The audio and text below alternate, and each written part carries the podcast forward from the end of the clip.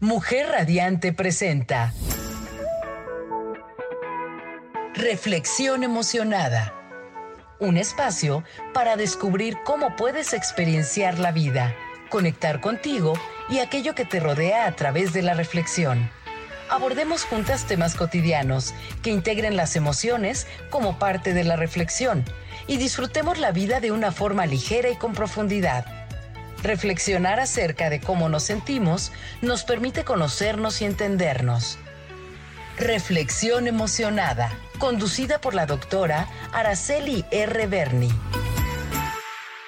Muy buenos días, gente radiante que me acompaña en este inicio de nueva semana, en este lunes 24 de octubre del año 2022. Te recuerdo, yo soy Araceli Reverni y te doy una bienvenida muy cordial a este tu espacio Reflexión Emocionada en nuestro radio en línea Mujer Radiante. Espero que, eh, como en otras ocasiones, pueda contar con el favor de tu escucha.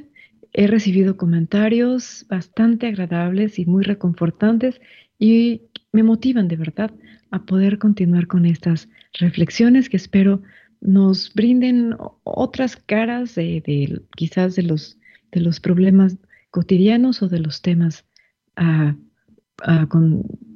convencionales que de pronto tenemos, pero desde otra perspectiva. A ver cómo, cómo nos va hoy. En esta ocasión consideraré pertinente hacer una reflexión en torno a la mascarilla, sus orígenes y distintos contextos. En la literatura hay un relato breve de Edgar Allan Poe que me pareció muy interesante traer aquí a nuestro espacio. Permite que nos lo lea. Es, es bueno, muy al estilo de Alan Poe, sí es fuerte, pero creo que nos puede servir para detonar nuestras reflexiones en este, en este lunes. Vamos a ver cómo nos va. A ver qué te parece. Es la máscara de la muerte roja. Y dice así. Durante mucho tiempo la muerte roja había devastado la comarca. Jamás peste alguna fue tan fatal, tan horrible. Su encarnación era la sangre, el rojo y el horror de la sangre. Se producían dolores agudos, un repentino vértigo. Luego los poros resumaban abundante sangre y la disolución del ser. Manchas púrpuras en el cuerpo y particularmente en el rostro de la víctima segregaban a esta de la humanidad y la cerraban a todo socorro y a toda compasión. La invasión, el progreso y el resultado de la enfermedad eran cuestión de media hora. Pero el príncipe próspero era feliz, intrépido y sagaz.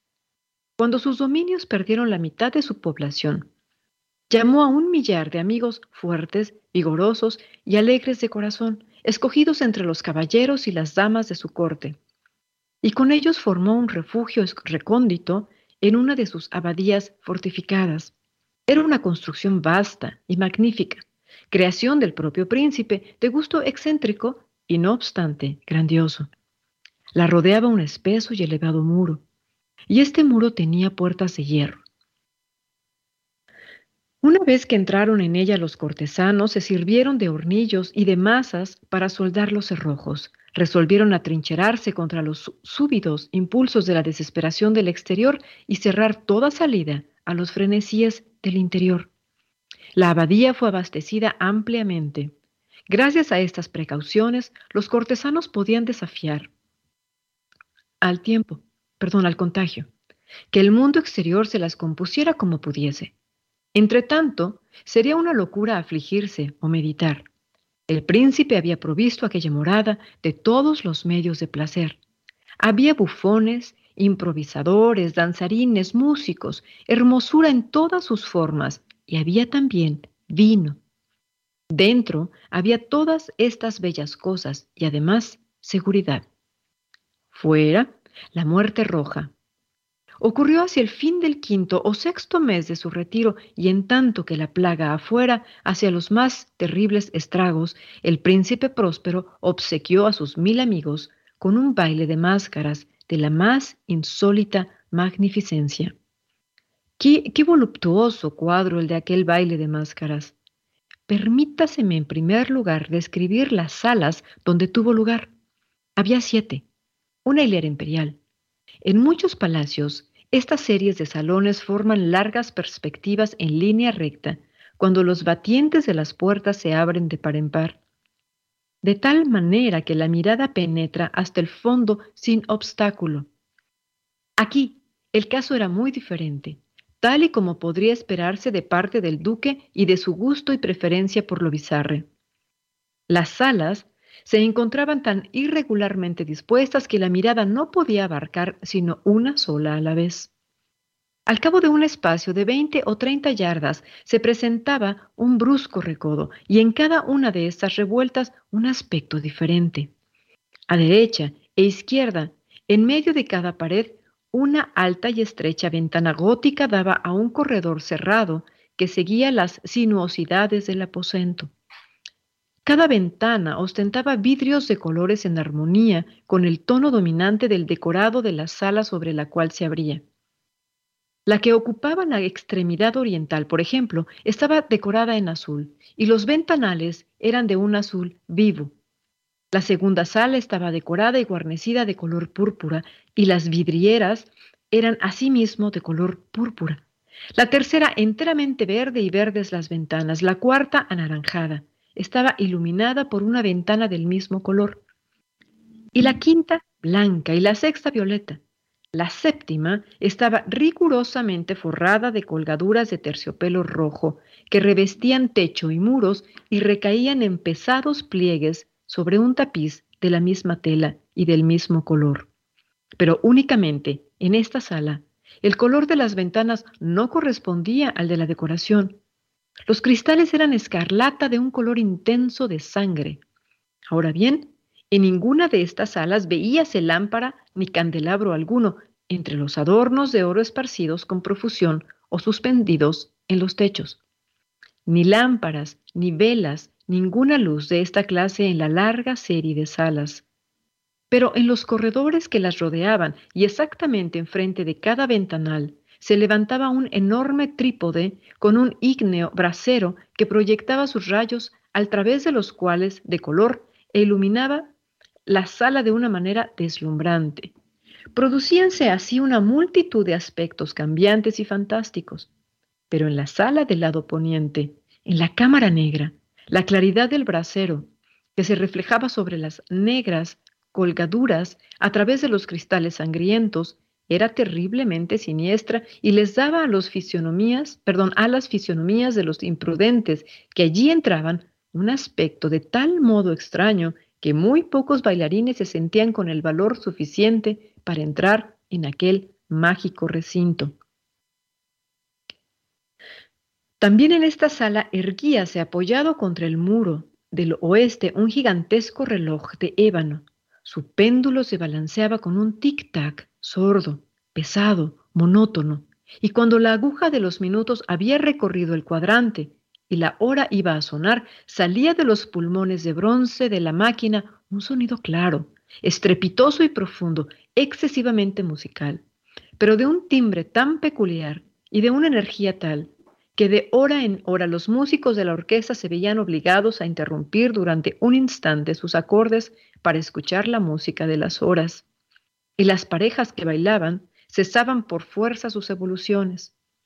Una perturbación momentánea recorría a toda aquella alegre multitud y mientras sonaban las campanas podía notarse que palidecían hasta los más vehementes y los más sensatos y de más edad se pasaban la mano por la frente como si se hundieran en meditaciones o en ensueños febriles pero apenas desaparecían del todo aquellos ecos, circulaba por toda la asamblea una leve hilaridad.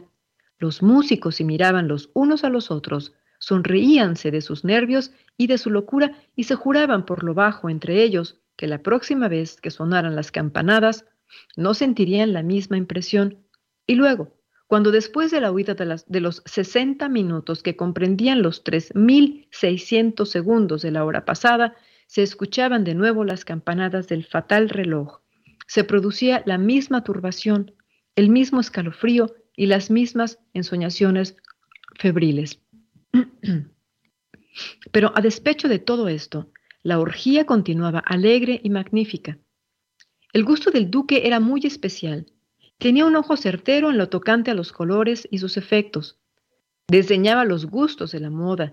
Sus planos eran temerarios y salvajes y sus concepciones brillaban con un esplendor bárbaro. Hay personas que lo hubieran juzgado loco, pero sus cortesanos sabían bien que no lo estaba. Pero era preciso comprenderlo, verlo, tocarlo, para estar seguro de que en efecto no lo estaba. Con ocasión de esta gran fiesta se había ocupado personalmente de la decoración y del mobiliario de las siete salas. Y fue su gusto personal el que dirigió el estilo de los disfraces. No cabía duda de que eran concepciones grotescas. Era deslumbrador, brillante, había cosas chocantes, fantásticas, mucho de lo que después se ha visto en Hernani. Había figuras verdaderamente arabescas con siluetas y ropajes incongruentes fantasías monstruosas, como la locura. Había mucho de bello, de silencioso, de extraño, algo de terrible y no poco de lo que podría producir repugnancia. En resumen, era como una multitud de sueños que se pavoneaban de un lado a otro por las alas, y estos sueños se contorsionaban en todos sentidos, tomando el color de las alas. Hubiérase dicho que la extraña música de la orquesta era el eco de los propios pasos y de tiempo en tiempo se oye el reloj de ébano de la sala de terciopelo. Y entonces, durante un momento, todo se detiene, todo enmudece, excepto la voz del reloj. Los sueños se quedan helados, paralizados en sus posturas, mas los ecos de la sonería se desvanecen. No duraron sino un momento y apenas huyen, una hilaridad leve y mal contenida circula por doquier. Vamos a hacer aquí una brevísima pausa y continuamos enseguida con nuestro relato de Edgar Allan Poe. Si pudieras, ah, si tuvieras la oportunidad de regalarnos tus comentarios, seríamos de veras muy felices de este lado. Aquí te espero. Ya vuelvo.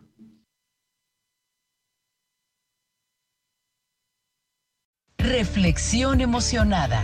Un espacio agradable para disfrutar la emoción de reflexionar. Esta temporada conecta con la naturaleza y recorre los jardines florales más grandes del mundo. Deleita tu paladar en nuestro restaurante con el servicio buffet de martes a domingo. Conoce el primer santuario de abejas Beering y aprende de su importancia en nuestro planeta. El fin de semana despierta tus sentidos con una cata de mezcal y visita con tus peques la zona de animalitos acariciables. No olvides que somos dog friendly. Boletos a la venta en jardinesdemexico.com y en taquillas. Jardines de México, naturalmente inolvidable. No busques más. En el consultorio de la doctora Valeria Janco Pinca podemos ayudarte a solucionar tus problemas dentales con especialistas certificados. Agenda tu cita al 777-379-9456 o visítanos en Plaza Médica Lomas, consultorio 110, en la colonia Lomas de la Selva, Cuernavaca. Doctora Valeria Janco Pinca. Tu salud dental en las mejores manos.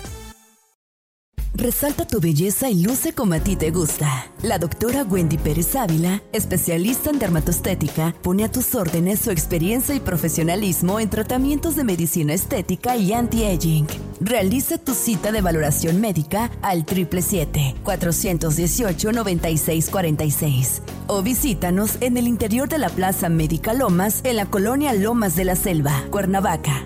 Cuidamos la salud y belleza de tu piel. Mientras lo sigues pensando, tus competidores están incrementando sus ganancias. Grupo GIA te ayuda a que tu marca llegue al público que estás buscando. Con nuestro mobiliario urbano hacemos que tu producto o servicio se vea por toda la ciudad. Contáctanos y permítenos asesorarte. 777-310-0411. Grupo GIA. Si puedes imaginarlo, podemos crearlo.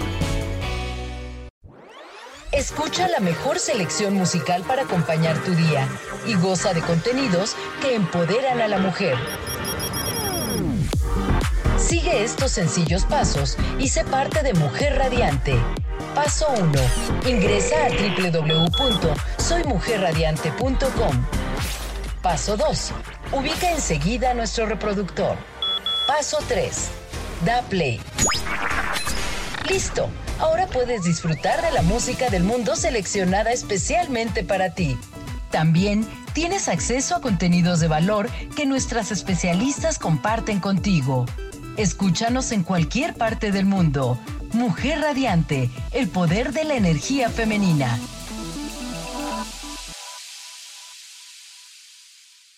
Continuamos con más de Reflexión Emocionada, conducido por la doctora Araceli R. Berni.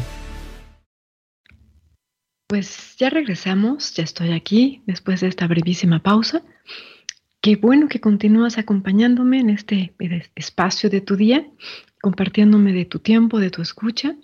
También te recuerdo que puedes compartirme de tus comentarios o inquietudes o, lo que puedas o gustes compartirnos.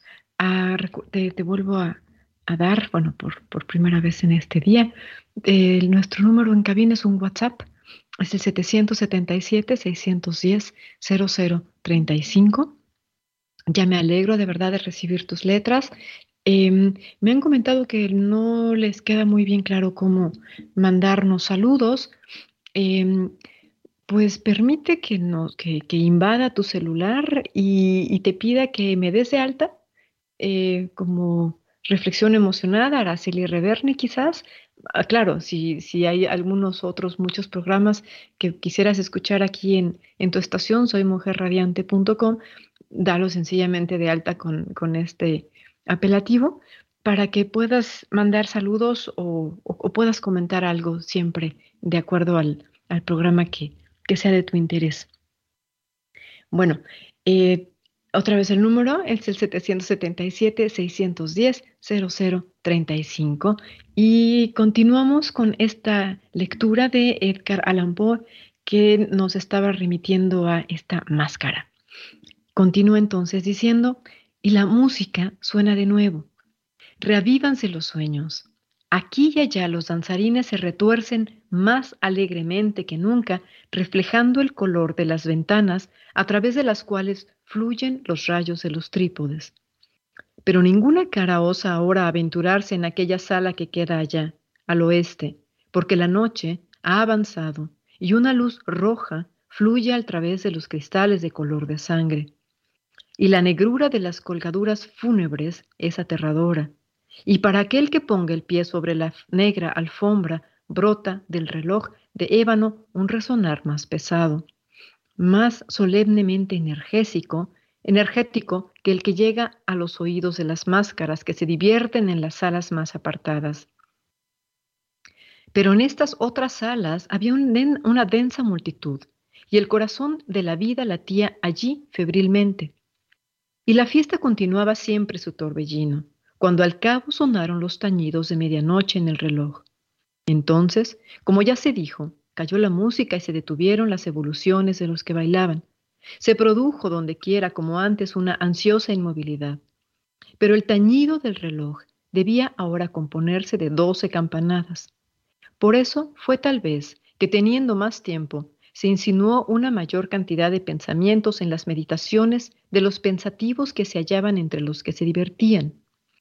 Y quizás por eso mismo, muchas personas de entre la multitud, antes de que se ahogaran en el silencio los últimos ecos de la última campanada, tuvieron tiempo de notar la presencia de una máscara que hasta ese momento no había llamado la atención de nadie. Y habiendo, y habiendo corrido en un susurro la noticia de aquella intrusión, se suscitó entre la concurrencia un cuchicheo un murmullo significativo de asombro y desaprobación y luego, por último, de terror, de horror y de repugnancia. En una reunión de fantasmas como la que he descrito, era preciso, sin duda, una aparición del todo extraordinaria para causar tal sensación. La licencia carnavalesca de aquella noche era, a la verdad, casi ilimitada, pero el personaje en cuestión había sobrepasado la extravagancia de un Herodes y franqueado los límites muy amplios, no obstante, del decoro impuesto por el príncipe. Hay en los corazones más temerarios cuerdas que no se dejan tocar sin emoción, incluso entre los depravados, entre aquellos para quienes la vida y la muerte son igualmente un juego, hay cosas con las que no se puede jugar. Toda la concurrencia pareció entonces sentir profundamente el mal gusto y la inconveniencia de conducta y de vestido de aquel extraño. El personaje era alto y delgado y estaba envuelto en un sudario de la cabeza a los pies. La máscara que ocultaba su rostro representaba también el semblante de un cadáver rígido que el análisis más minucioso difícilmente hubiera descubierto el artificio. No obstante, todos aquellos locos alegres hubieran podido soportar, sino aprobar aquella burda broma, pero la máscara había llegado hasta adoptar el tipo de la muerte roja. Sus vestiduras estaban manchadas de sangre, y su amplia frente, lo mismo que los rasgos de su rostro, estaban salpicados del horror escarlata, cuando los ojos del príncipe próspero cayeron sobre esta figura espectral, la que con movimientos lentos, solemnes, enfáticos, como para mejor representar su papel, se paseaba por aquí y por allá, entre los que bailaban, se le vio, en primer lugar, conmoverse por un violento estremecimiento de terror y de asco. Pero un segundo después, su frente enrojeció de ira. ¿Quién se atreve? preguntó con voz ronca a los cortesanos que se hallaban junto a él. ¿Quién se atreve a insultarnos con esta ironía blasfema? Apoderaos de él y desenmascaradle, que sepamos a quién hemos de ahorcar en nuestras almenas al salir el sol. Era en la sala del este, o sala azul, donde se encontraba el príncipe próspero cuando pronunció estas palabras. Resonaron fuerte y claramente a través de los siete salones porque el príncipe era un hombre imperioso y robusto, y la música había enmudecido a una señal de su mano. Era en la sala azul donde estaba el príncipe con un grupo de pálidos cortesanos a sus lados.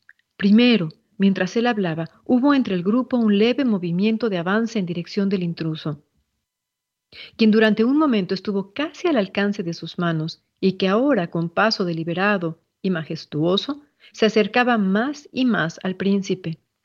Pero, por cierto, perdón, pero por cierto terror indefinible que la audacia insensata de la máscara había inspirado a todos los allí reunidos, no hubo nadie que pusiera la mano en ella, aun cuando sin encontrar ningún obstáculo, pasó a dos pasos de la persona del príncipe. Y en tanto que la inmensa asamblea, como si obedeciera a un solo movimiento, retrocedía del centro de la sala a las paredes. La máscara continuó su camino sin interrupción con aquel mismo paso solemne y mesurado que la había singularizado desde el principio. De la sala azul a la sala púrpura, de la sala púrpura a la sala verde, de la verde a la anaranjada, de esta a la blanca y de la blanca a la violeta, antes de que nadie hiciera un movimiento decisivo para detenerla. Fue entonces cuando el príncipe próspero, exasperado de ira y de vergüenza por su, por su, momentánea cobardía, se lanzó precipitadamente a través de las seis salas sin que nadie lo siguiera, porque un terror mortal se había apoderado de todo el mundo. Blandía un puñal y se había aproximado impetuosamente a una distancia de tres o cuatro metros del fantasma que se batía en retirada, cuando éste, Llegado a la proximidad de la sala de los terciopelos, se volvió bruscamente y afrontó a quien lo perseguía. Sonó un grito agudo y el puñal se deslizó relampagueante sobre la alfombra fúnebre, donde el príncipe cayó muerto un segundo después. Entonces, invocando el frenético valor de la desesperación, una multitud de máscaras se precipitó a la vez en la sala negra y haciendo al desconocido que se mantenía como una gran estatua, rígido e inmóvil a la sombra del reloj de ébano, se sintieron sofocados por un terror sin nombre, al ver que no había ninguna forma palpable bajo el sudario y la máscara. Todos reconocieron entonces la presencia de la muerte roja. Había venido como un ladrón en la noche, y todos los convidados cayeron uno a uno en las salas de orgía manchadas de sangre, y cada uno murió en la postura desesperada de su caída, y la vida del reloj de ébano desapareció con la del último de aquellos alegres seres, y las llamas de los trípodes se extinguieron, y las tinieblas, y la ruina, y la muerte roja tuvieron sobre todo aquello ilimitado dominio. También a la muerte Edgar Allan Poe le dedicó una máscara entonces. Su narrativa impecable nos sitúa en la fiesta que es la vida y que no queremos que termine. A la fiesta se llega por haberse querido guarecer y esconderse de la fatalidad pero ésta logra infiltrarse en los festejos y descaradamente hace su entrada en medio del baile. Es claro que el terror no permite acercárselo o enfrentarle.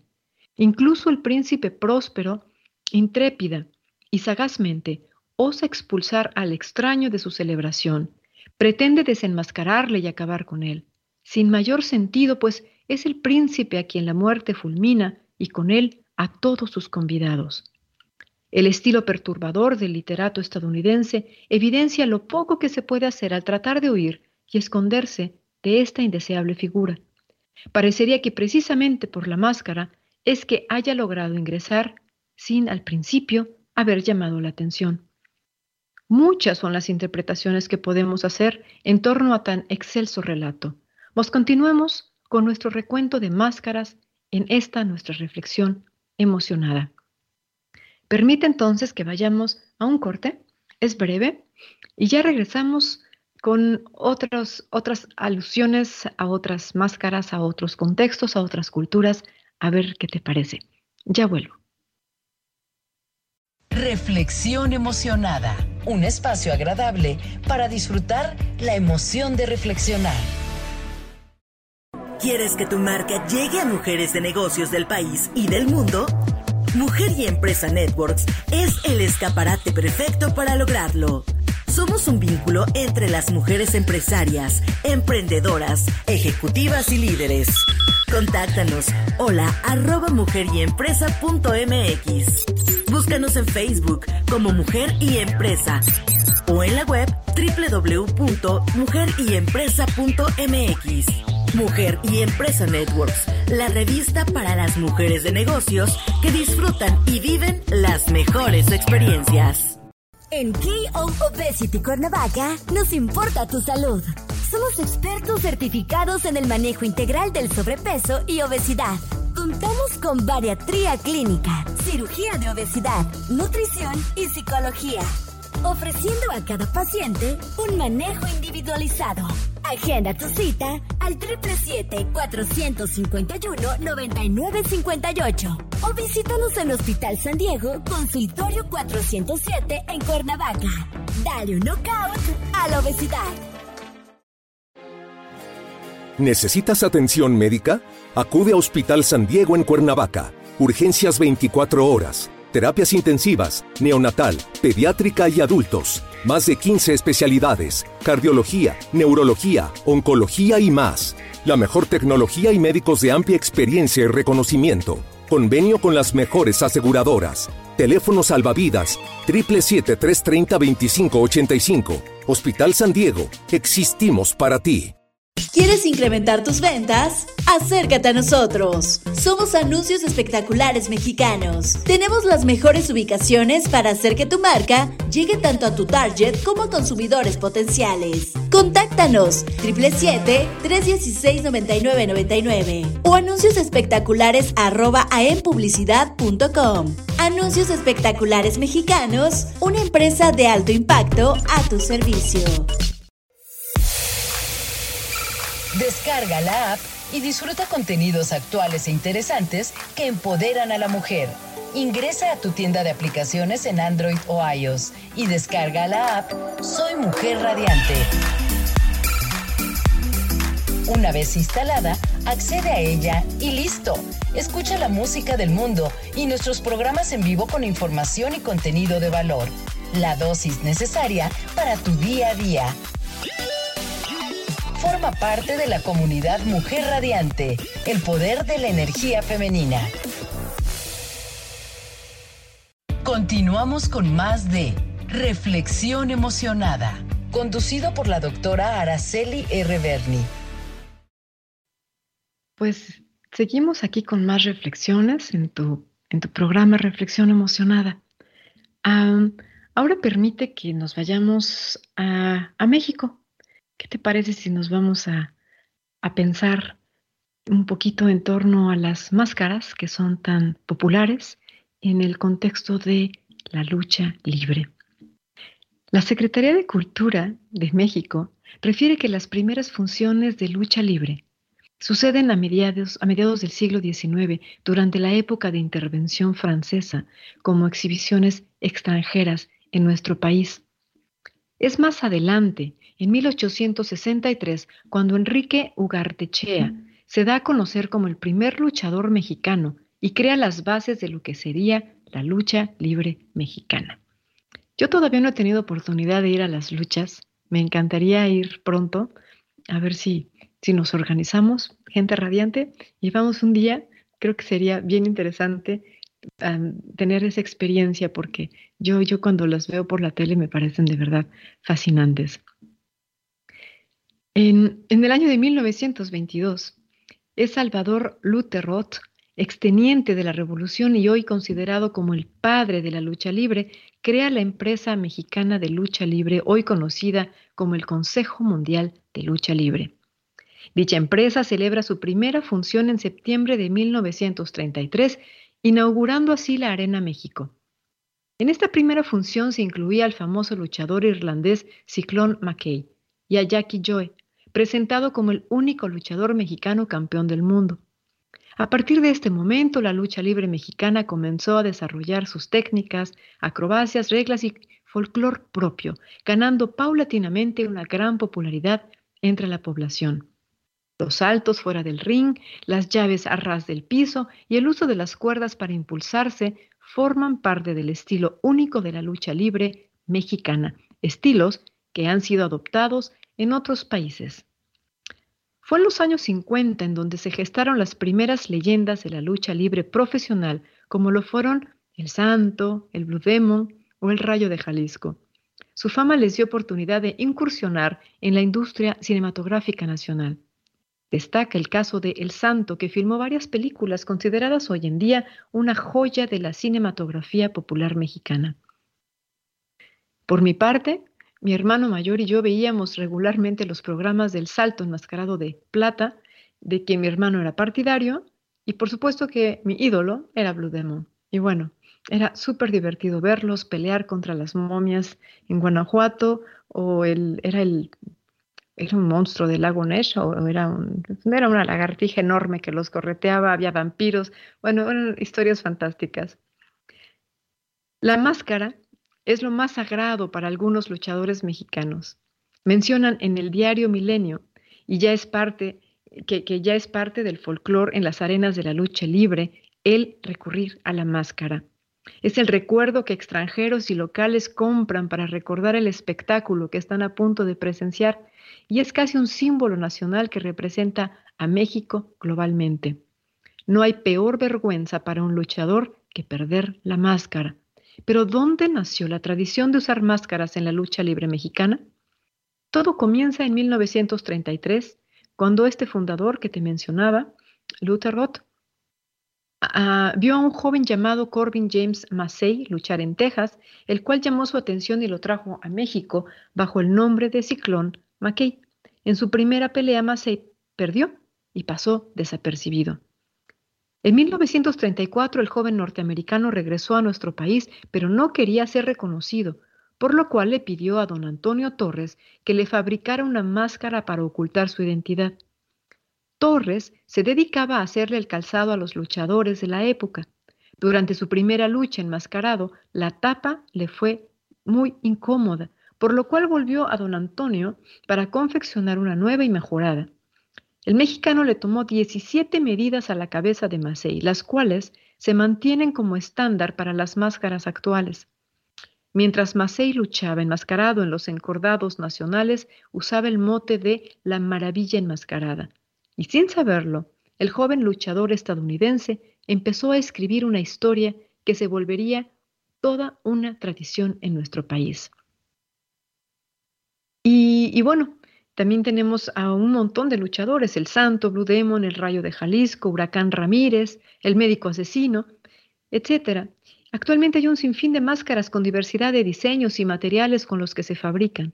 Tanto rudos como técnicos las usan para mantener su vida privada lejos de los fanáticos de la lucha libre, tanto así como para crear un personaje e intentar seguir haciendo crecer el legado de las leyendas enmascaradas en México. Bueno, pues a ver si se nos hace pronto a esta lucha libre, porque, cierto, será de una gran riqueza cultural. Siguiendo con este recorrido arbitrario que evoca máscaras, me permito ahora la referencia a una de mis películas favoritas, la que he logrado ver yo creo que más de 20 veces y en la que cada vez que la veo me vuelvo a reír como si fuera la primera vez. Me divierto de verdad mucho. Me refiero a la comedia estadounidense que se estrenó en 1994, intitulada así, La Máscara, protagonizada por Jim Carrey. Historia que narra cómo un torpe y tímido ejecutivo bancario fanático de las caricaturas, quien es constantemente maltratado y humillado por los que le rodean, encuentra una misteriosa máscara de madera flotando en el puerto de la ciudad y se la lleva a su casa. Una vez en casa, el protagonista se pone la máscara, la cual demuestra cierto poder para inducirle a lo que quiera. Esta se adapta a su cara y claramente se adapta a lo que sería el lado oculto de su personalidad, una desinhibida y alocada versión suya de dibujos animados, que moldea su cuerpo y la realidad a su alrededor para hacer bromas. De esta forma chusca y divertida, una película puede evidenciar cómo gracias al recurso de una máscara es posible atreverse a ser sí mismo.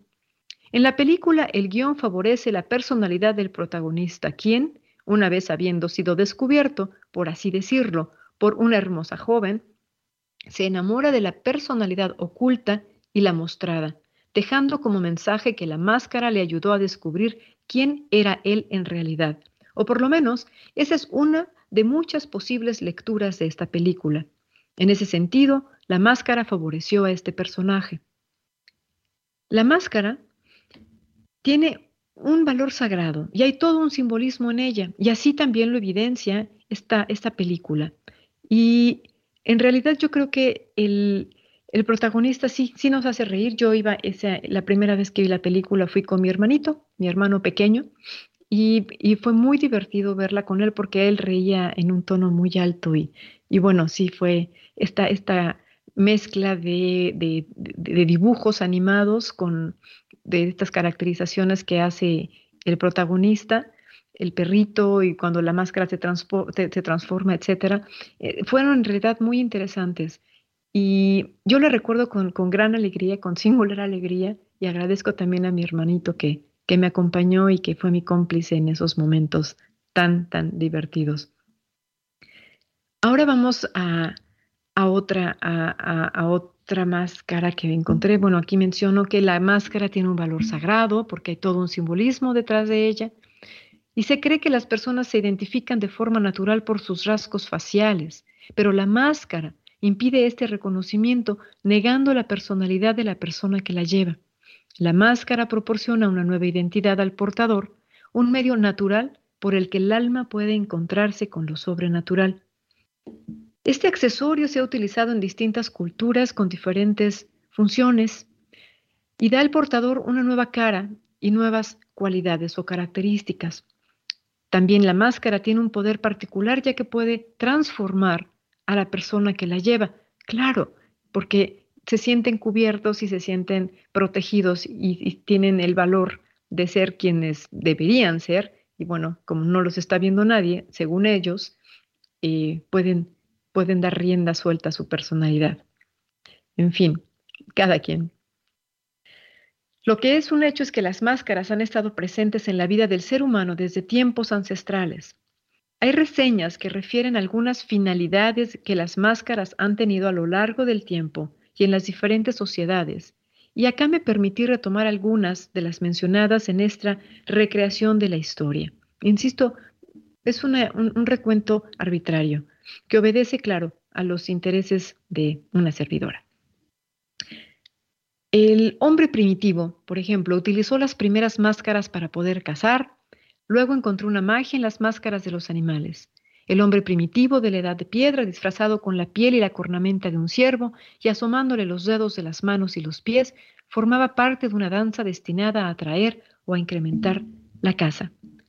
Como elemento de protección también fue utilizada en los siglos XV y XVI, la armadura japonesa, europea y del Medio Oriente incluía un casco que protegía la cabeza, también entiéndase la cara, y en algunos ejemplos también asustaba al enemigo con estas, estas figuras fuertes, agresivas que, que diseñaban.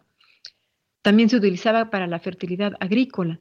El pueblo Hopi, que es una tribu nativa americana, son pobladores ancestrales en Arizona, han establecido un ciclo ceremonial para atraer nubes y lluvia, pero también promover la armonía en el universo para garantizar salud y larga vida a su pueblo. Eh, ¿Qué te parece? Vamos a una brevísima pausa, vamos a esta canción, a ver qué te parece, es de los años 80, eh, época que seguramente, bueno, este es un grupo que seguramente nos marcó a muchos en mi generación. A ver qué te parece la canción, yo no la conocía, o por lo menos no me acuerdo, no la tengo tan fresca en la memoria. A ver cómo nos va con, con esta, esta música. Ya vuelvo. Conecta con aquello que te rodea a través de la reflexión. Estás escuchando Reflexión Emocionada. Conduce la doctora Araceli R. Berni.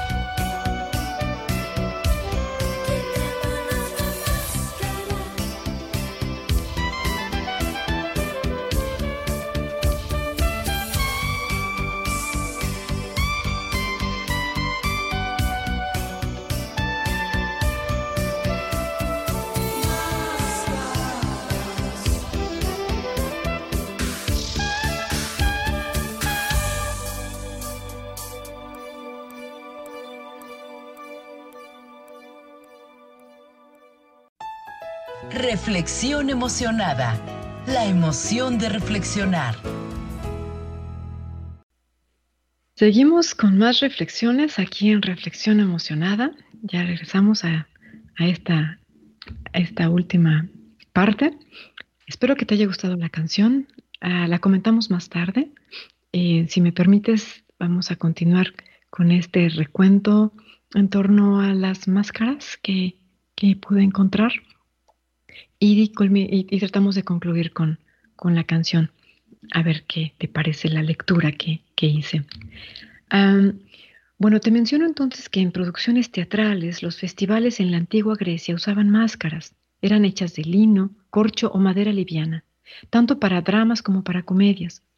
Para las tragedias las máscaras representaban hombres y mujeres, así como dioses. Máscaras de animales, aves e insectos solo se encontraron en comedias. La cultura romana continuó utilizando máscaras teatrales y desde el siglo XVI hasta el XVIII las, compañías itinerantes italianas y francesas emplearon máscaras o medias máscaras para exagerar los rasgos de los, personajes, perdón, de los personajes del teatro popular. Los griegos antiguos fueron pioneros en el uso de máscaras con la adopción de las fiestas dionisíacas perpetradas en honor de Dionisos. Dios responsable de los rituales del vino y la fertilidad. Durante el festejo todo el mundo bailaba, cantaba y realizaban orgías evocando la presencia del Dios a través del uso de la máscara. En el griego aparece la máscara en un principio más neutra, sin expresión, y luego en la época helenística esto cambia. En Europa, desde la antigüedad, las máscaras se utilizaron para proteger el cutis de los rayos del sol, ya que el tono claro de la piel denotaba la pertenencia a una clase alta, en contraposición a la piel curtida que se asociaba con los trabajos físicos y por lo tanto a las clases sociales más bajas. La blancura del rostro simbolizaba juventud y fertilidad y era un elemento fundamental en el ideal de belleza femenino.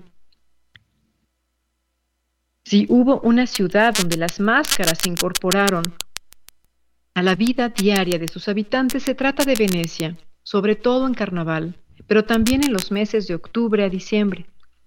En el siglo XIII, perdón, XVIII, las máscaras se convirtieron en objetos de uso cotidiano por todos y cada uno de sus habitantes, revelando únicamente nariz y ojos.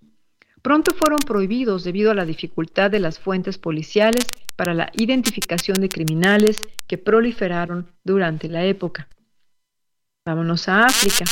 Allí elaboradas manera artesanal con rasgos distorsionados, proporcionalmente más grandes de lo normal, hechos de cobre, madera o marfil. Se cree que las primeras máscaras se utilizaron en África antes de la era, de la era paleolítica. Perdona. En el antiguo Egipto utilizaban también máscaras para sus celebraciones religiosas y ceremoniales. El ejemplo más conocido es el de la representación de la muerte y resurrección de Osiris. Utilizaron las máscaras hechas con piedras preciosas sobre momias listas para ser enterradas, ya que se consideraba muy importante que el alma fuera capaz de recorrer el cuerpo para que pudiera fuera capaz de reconocer el cuerpo para que pudiera volver a él. Para concluir nuestra reflexión del día de hoy, vamos a nuestro contexto y momento histórico. Me referí a las máscaras para ver que nos han estado acompañando, para que no nos siga pareciendo tan incómodo el uso de las mascarillas. Las mascarillas, estas que emergieron con la llegada del virus del COVID-19 y que desde inicios, inicios del año 2020 no parecen anularse de nuestra cotidianidad. Haciendo otro breve recuento histórico, he encontrado algunos datos que podrían parecernos interesantes. Se hace mención de que recurrir al uso de una mascarilla protectora se remonta al menos al siglo VI a.C., pues es en las puertas de algunas tumbas en donde se han encontrado imágenes de personas con telas sobre la boca, otro dato que refiere la BBC es que según Marco Polo, los sirvientes de la China del siglo XIII se cubrían la cara con bufandas tejidas. Ahí la intención obedecía a la idea de que el emperador no quería que su aliento afectara el olor y sabor de su comida. La revolución industrial del siglo XVIII ayudó a crear el conocido smog de Londres, que se intensificó a medida que más y más fábricas arrojaban humo y los hogares mantenían encendidos sus fuegos de carbón. En la, década, en la década de 1930 las mascarillas anti-smog se volvieron tan de rigor en la cara como los sombreros de fieltro en la cabeza. Fue la peste negra la plaga que azotó Europa por primera vez en el siglo XIV, matando al menos a 25 millones de personas entre 1347 y 1351, lo que presagió el advenimiento de la mascarilla médica. Algunos creían que la enfermedad se propagaba a través del aire envenenado o miasma, esto es, el efluvio dañino que desprenden los cuerpos enfermos, las materias en descomposición o las aguas estancadas. A eso se le llama miasma. Creando un desequilibrio en los fluidos corporales de una persona. Entonces intentaban evitar que el aire fétido les llegara cubriéndose la cara o llevando ramilletes de olor dulce. El símbolo de la plaga, esa siniestra imagen de individuo con máscara de pájaro que parecía la sombra de la muerte, surgió en los últimos estertores del brote final, a mediados del siglo XVII. Los perfumes y las especias todavía se usaban. El pico en esta máscara se originó como un lugar para colocar hierbas y aromáticos con el fin de contrarrestar el llamado miasma. Las condiciones higiénicas, cabe destacar, eran inexistentes, eran casi nulas.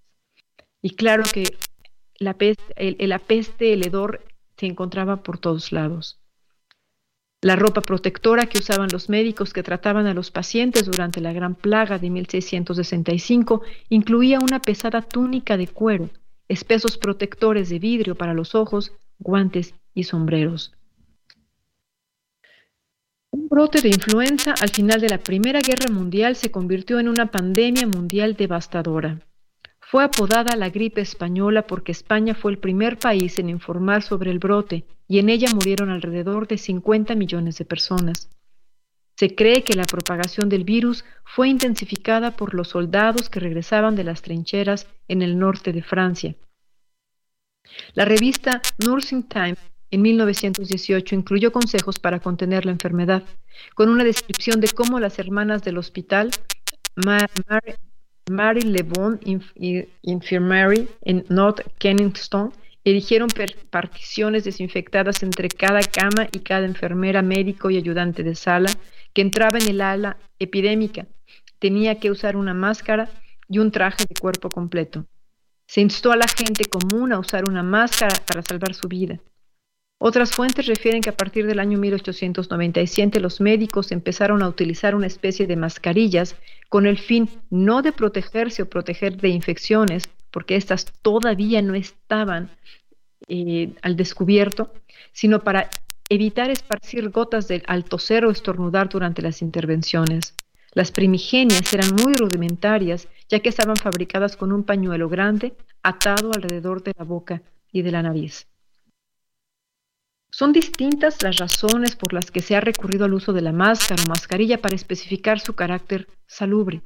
De momento la pandemia se ha mantenido dentro de ciertos parámetros en nuestro contexto y por ello nos ha permitido involucrarnos de nuevo con una cotidianidad activa siendo partícipes de actividades en espacios comunes. Es mucho lo que todavía desconocemos de este virus. Nos queda muchísima, no, nos queda claro que la, que la efectividad de las vacunas y la experiencia acumulada a nivel individual a lo largo de los ya casi tres años en que hemos vivido, envueltos e invadidos por este virus, han ayudado. Mi reflexión del día de hoy pretendió brindarnos una mirada hacia este pequeño objeto, sus orígenes e interacciones con nosotros desde hace miles de años, y quizás, ojalá que no, pero quizás seguirá acompañándonos otros muchos, que no otros tantos. La canción Quitémonos la máscara del grupo mexicano infantil Timbiriche, lanzada en el año de 1988, que fue la que escuchamos, me permití incluirla en nuestra reflexión precisamente porque la letra comienza con la afirmación de que es la máscara la enfermedad de nuestro tiempo, para esconder los sentimientos. Ello Ya lo hemos mencionado con la referencia a la película La Máscara, por ejemplo, y cómo es que este objeto permite a un protagonista inseguro envalentonarse precisamente mediante su uso y cómo al puro estilo doctrinario hollywoodense logra encontrar su personalidad y prescindir del refugio y seguridad existencial que le brindaba la máscara. Como he venido haciendo, retomo la letra de la canción que escuchamos para incluirla en nuestra reflexión.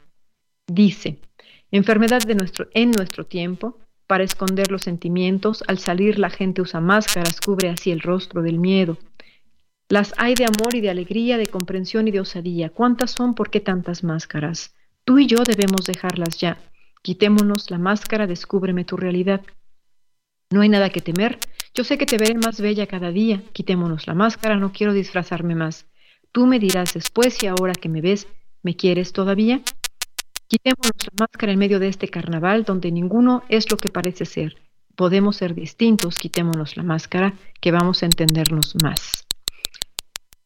En este contexto es gracias a la máscara y a la mascarilla que logramos sobrevivir como humanidad y ya lo hemos mencionado en alguna otra reflexión emocionada. Espero que nos continuemos mirando y que no, no te quites la máscara, por lo menos no en lugares muy concurridos y sobre todo poco ventilados o cerrados por el bien de todos, por tu bien y por el bien de, de todos quienes estamos en este planeta y somos y, lo estamos cohabitando. Soy Aracelia Reverni, sabe que como cada vez me emocionó muchísimo acompañarnos y, y compartirte mis reflexiones y ojalá coincidamos el próximo lunes 31 de octubre aquí en tu programa. Recuerda emocionarte con lo que sea que decidas hacer. Hasta pronto.